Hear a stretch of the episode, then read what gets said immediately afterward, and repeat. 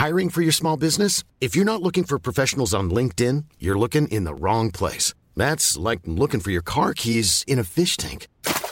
LinkedIn helps you hire professionals you can't find anywhere else, even those who aren't actively searching for a new job but might be open to the perfect role. In a given month, over 70% of LinkedIn users don't even visit other leading job sites. So start looking in the right place. With LinkedIn, you can hire professionals like a professional. Post your free job on linkedin.com slash people today. Burrow's furniture is built for the way you live. From ensuring easy assembly and disassembly to honoring highly requested new colors for their award-winning seating, they always have their customers in mind. Their modular seating is made out of durable materials to last and grow with you. And with Burrow, you always get fast, free shipping. Get up to 60% off during Burrow's Memorial Day sale at burrow.com slash ACAST. That's burrow.com slash ACAST. burrow.com slash ACAST. Millions of people have lost weight with personalized plans from Noom, like Evan, who can't stand salads and still lost 50 pounds. Salads generally for most people are the easy button, right? For me, that wasn't an option. I never really was a salad guy. That's just not who I am. But Noom worked for me. Get your personalized plan today at Noom.com. Real Noom user compensated to provide their story. In four weeks, the typical Noom user can expect to lose one to two pounds per week. Individual results may vary.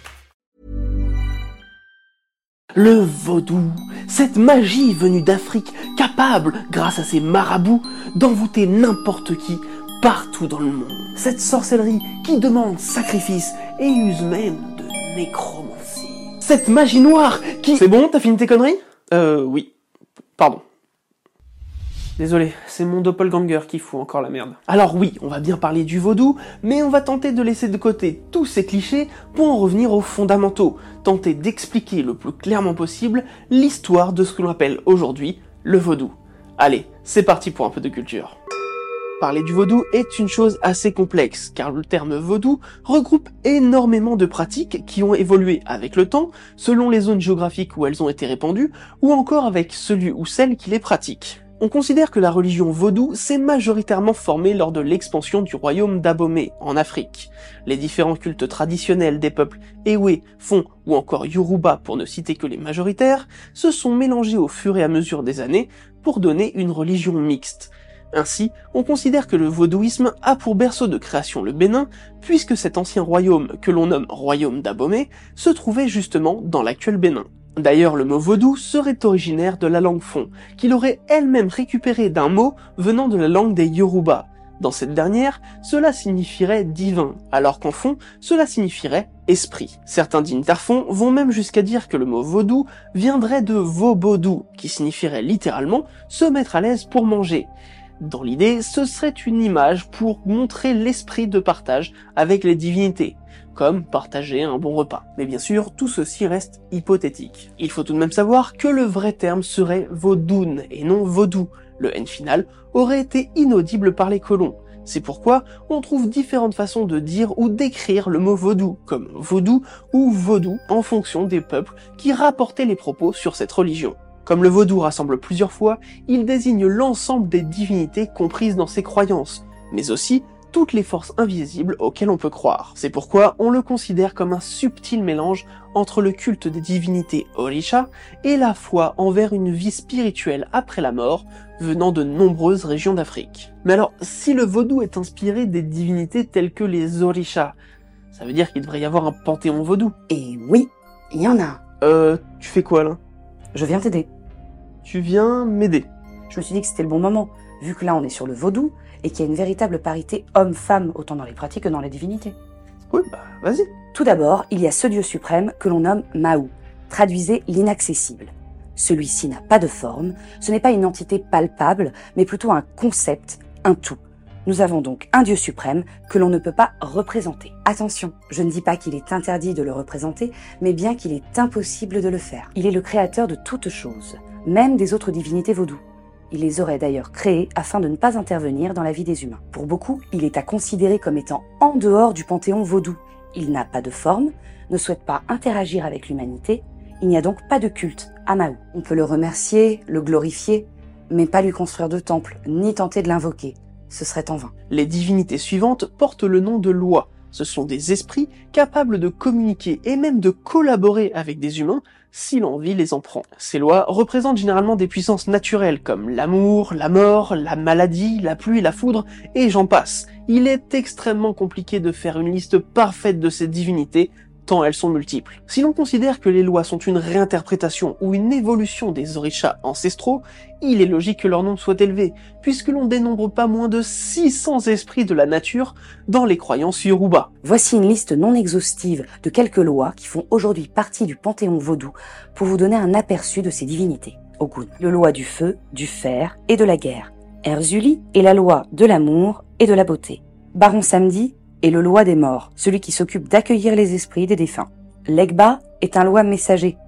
Son rôle est l'un des plus importants puisqu'il fait le lien entre les lois et les humains.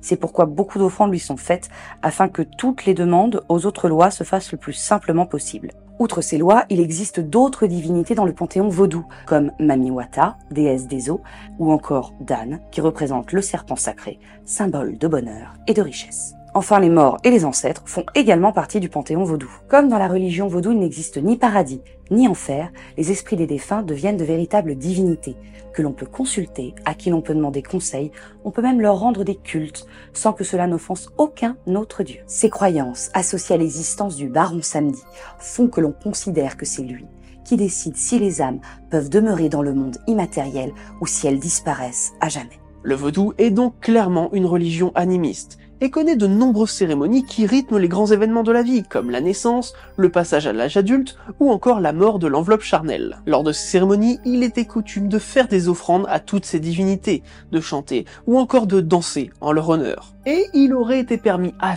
tous les croyants de boire certains breuvages permettant de mieux communiquer avec les esprits. On ne sait pas exactement si les personnes qui dirigeaient ces cérémonies avaient un statut spécial au sein de la communauté.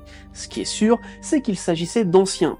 D'ailleurs, les colons français les ont vite comparés à deux grands échassiers que l'on trouve en Afrique, nommés les marabouts d'où le terme marabout qui résonne encore aujourd'hui. En dehors des cérémonies de la vie quotidienne, il aurait été assez classique de ramener chez soi des fétiches à l'effigie des divinités, afin de faire des rituels en leur honneur. On leur demandait alors des faveurs en fonction de leurs attributs. Généralement, il s'agissait de faveurs protectrices, pour soi, pour sa famille ou pour son village. Cette culture animiste aurait pu tranquillement évoluer de son côté si seulement il n'y avait pas eu le commerce triangulaire. Pour faire simple, on considère que le début de la traite occidentale date de 1441, lorsque les premiers navigateurs portugais commencèrent à enlever des Africains de différentes tribus afin de les réduire en esclavage dans leur pays ou dans leurs différentes colonies. Attention, L'esclavagisme des Africains n'a pas débuté en 1441. Il y avait avant ça des caravanes qui véhiculaient des esclaves sur les routes transsahariennes. Mais on considère qu'à cette date, le Portugal choisit de limiter les intermédiaires et de passer par les océans pour ne plus avoir affaire ni au Maroc ni à l'Algérie. Bref, à partir de 1486, le Portugal entre dans les royaumes de l'ouest de l'Afrique. Par conséquent, les premiers esclaves ayant des croyances liées aux orishas sont déracinés. Très vite, d'autres pays européens comme l'Espagne, la France ou l'Angleterre commencent à vouloir leur part du marché. La France, qui s'est majoritairement installée sur les côtes de l'actuel Bénin, envoie de nombreux esclaves sur l'île de Saint-Domingue afin de cultiver les champs de tabac. Hey, I'm Ryan Reynolds. At Mint Mobile, we like to do the opposite of what Big Wireless does. They charge you a lot. We charge you a little. So naturally, when they announced they'd be raising their prices due to inflation, we decided to deflate our prices due to not hating you. That's right. We're cutting the price of Mint Unlimited from $30 a month to just $15 a month. Give it a try at mintmobile.com slash switch. $45 upfront for three months plus taxes and fees. Promo for new customers for limited time. Unlimited more than 40 gigabytes per month. Slows. Full terms at mintmobile.com. Millions of people have lost weight with personalized plans from Noom like Evan, who can't stand salads and still lost 50 pounds. Salads, generally, for most people, are the easy button, right? For me, that wasn't an option. I never really was a salad guy. That's just not who I am. But Noom worked for me. Get your personalized plan today at Noom.com. Real Noom user compensated to provide their story. In four weeks, the typical Noom user can expect to lose one to two pounds per week. Individual results may vary. Saint-Domingue que nous connaissons aujourd'hui sous le nom d'Haïti. Les esclaves étaient considérés comme venant d'un peuple primitif et leur religion était vue d'un très mauvais œil par les missionnaires de l'église catholique. Le vaudou est très rapidement assimilé au satanisme à cause des sacrifices d'animaux, mais surtout à cause de tous ces croyants qui rendent hommage à des divinités liées à la mort. On force donc tous ces esclaves à se convertir au catholicisme, et évidemment à parler français, sous peine d'emprisonnement ou de mise à mort. Là où le vaudou aurait pu disparaître, il s'est en fait adapté. Enfin, je devrais plutôt dire, on l'a forcé à s'adapter. Pour faire comprendre aux nouveaux convertis le concept chrétien, les prêtres n'hésitent pas à faire des parallèles entre les croyances. Le dieu immatériel Mahou devient le dieu unique, et les différentes lois sont assimilées, non sans difficulté, aux différentes figures du catholicisme, comme les saints par exemple. Bien que dans l'apparence les esclaves se soumettent à cette nouvelle religion, le vaudou, lui, reste pratiqué en secret à l'abri des maîtres. C'est ainsi qu'on se retrouve avec de nouveaux lois comme Maman Brigitte, qui semble inspirée de Sainte Brigitte, et que les pratiquants ont associé au baron Samedi comme étant sa femme, lui attribuant ainsi les mêmes responsabilités que lui envers les morts. Les nouveaux prêtres vaudous de l'île, qu'ils soient femmes ou hommes, ou d'après leur titre, la mambo ou le hougan, improvisent des lieux de culte entre quatre murs, contrairement au rite traditionnel qui avait plutôt tendance à se faire en extérieur, plus proche de la nature. Ces lieux finiront par porter le nom de oufo. Pour éviter toute représaille, le culte des lois ne se fait plus avec des fétiches, trop compliqués à dissimuler. Les prêtres créent alors les VV. Il s'agit de symboles que tout à chacun peut tracer, à l'aide de farine, de cendre ou de toute autre poudre rapidement effaçable il mêlait parfois symboles catholiques et symboles vaudous. Par exemple, le VV du baron samedi est une croix sur un autel entouré de cercueils, ou encore celui de Dambala est une croix sur un monticule entouré de deux serpents.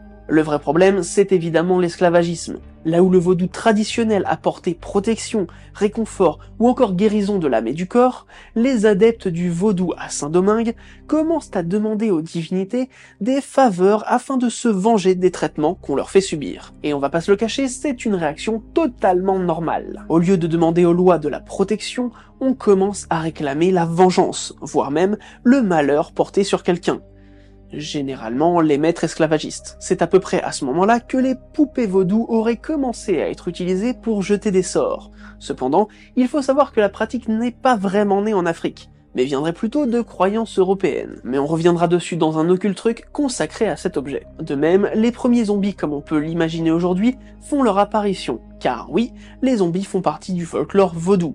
Mais ça aussi, on y reviendra dans un prochain épisode. L'idée de la terreur par le vaudou s'est créée au fur et à mesure des générations, constituant ainsi un vaudou que l'on considère occulte, empreint de magie noire et qui a une image négative dans la tête de ceux qui ne cherchent pas à le connaître. En 1756, des guerres éclatent en Europe, poussant les colons français à s'installer sur le nouveau continent, en particulier en Louisiane. Ces familles emmènent évidemment leurs esclaves et le vaudou s'installe sur ces nouvelles terres. Finalement, l'esclavagisme prend fin à Saint-Domingue et on déclare l'indépendance du pays en 1804. Cette partie de l'île se nommera alors Haïti tous les habitants de l'île sont enfin libres de choisir leur religion. Le vaudou prend sa place et on construit même des temples qui se divisent en deux parties. D'un côté, le péristyle, la partie ouverte au public, avec en son centre le potomitan, représentant un axe qui va de la terre au ciel et qui établit le lien entre les hommes et les dieux. Cette idée de terre et de ciel semble être une influence chrétienne, car les croyances d'origine ne visaient pas forcément les cieux.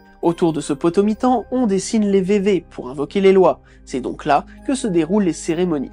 La seconde salle est appelée Kai ou Bagui, mais aussi appelée la maison des mystères. Cette salle comporte un hôtel vaudou où seuls les prêtres peuvent se rendre. L'indépendance d'Haïti marque donc réellement le début de ce qu'on appelle aujourd'hui le vaudou haïtien. Une fois l'esclavage aboli aux États-Unis, en Louisiane, le vaudou a déjà pris racine et la population issue du trafic d'esclaves est maintenant libre d'avoir ses propres activités et ses propres commerces. Dans la région, ce sont majoritairement les femmes qui sont devenues prêtresses de cette religion. Tout était en place pour accueillir de grandes figures du vaudouisme comme Marie Laveau, qui fut baptisée la reine du vaudou.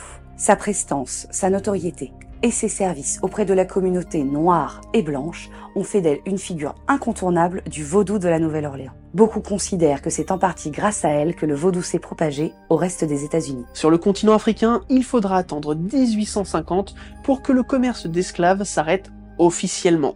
Et il faudra attendre 100 ans de plus pour que le Vatican reconnaisse le vaudou comme une religion et décide enfin d'interdire de l'interdire. Oui, le mal était déjà fait, mais l'acceptation d'une religion par une autre, c'est ce qu'il nous faut pour que le monde se porte un peu mieux. Le rejet du vaudou s'est malheureusement fait de nouveau ressentir dès 1972 avec l'arrivée à la tête du Bénin du président Mathieu Kérékou. Ce président marxiste réprime le vaudou, qualifiant cette religion d'obscurantiste, rétrograde, fétichiste et même beaucoup trop liée à la sorcellerie. Du coup, il fait interdire et chasse toute pratique liée de près ou de loin Il faudra attendre 1990 pour que le président Nicéphore Soglo redonne ses lettres de noblesse au vaudou et réautorise la pratique, qui ne s'était en réalité jamais arrêtée, mais continuait de se faire cachette. Le vaudou devient une religion reconnue au même titre que le christianisme ou l'islam. Il instaure à partir de 1994 la date du 10 janvier comme étant le jour de la célébration des religions traditionnelles africaines. D'ailleurs, de nombreux béninois convertis au christianisme n'ont pas hésité à se tourner de nouveau vers le vaudou tout en conservant des pratiques chrétiennes. Aujourd'hui, il y aurait près de 50 millions d'adeptes du vaudou, et l'histoire a fait en sorte que ce n'est pas en Afrique qu'il est le plus pratiqué. Les États-Unis et les Antilles comptent un très grand nombre de fidèles, mais on peut également citer le Brésil ou encore Cuba. Au Brésil, on l'appelle Kudomble, à Cuba, Santeria, mais tous se regroupent sous l'appellation vaudou depuis 1994 bien que les pratiques, les rituels ou même certaines divinités soient totalement différentes. Il faut également noter qu'une forme de vaudou s'est également répandue dans le nord de l'Afrique, à cause de ces fameuses routes sahariennes dont on vous parlait plus tôt. Au Maroc ou en Algérie, on trouve donc plusieurs formes de vaudou, dont la plus connue est le gnawa, qui a su s'adapter aux croyances islamiques. Malgré cette présence mondiale et les différentes formes de vaudou, sa représentation dans la littérature, les jeux vidéo, le cinéma, les séries reste excessivement cliché. Parmi les œuvres qui baignent encore aujourd'hui dans les stéréotypes, on peut évidemment citer La Princesse et la Grenouille, American Horror Story ou encore GTA Vice City. Voilà, on espère que cette histoire du vaudou vous aura plu. Évidemment, il y a de nombreux aspects de cette religion que nous aimerions traiter. Les zombies, Marie Laveau, le baron Samedi, Mamie Wata, les poupées vaudou, les gris-gris. Et il y aura de ce fait des épisodes spéciaux pour ça. Et comme d'habitude, n'hésitez pas à nous rejoindre sur les réseaux sociaux, Instagram, Twitter, Facebook. Quant à moi... Je peux le dire. Vas-y. Merci. Quant à moi, je vous dis à très vite pour un nouveau moment de culture. Mais c'est quoi cette disparition?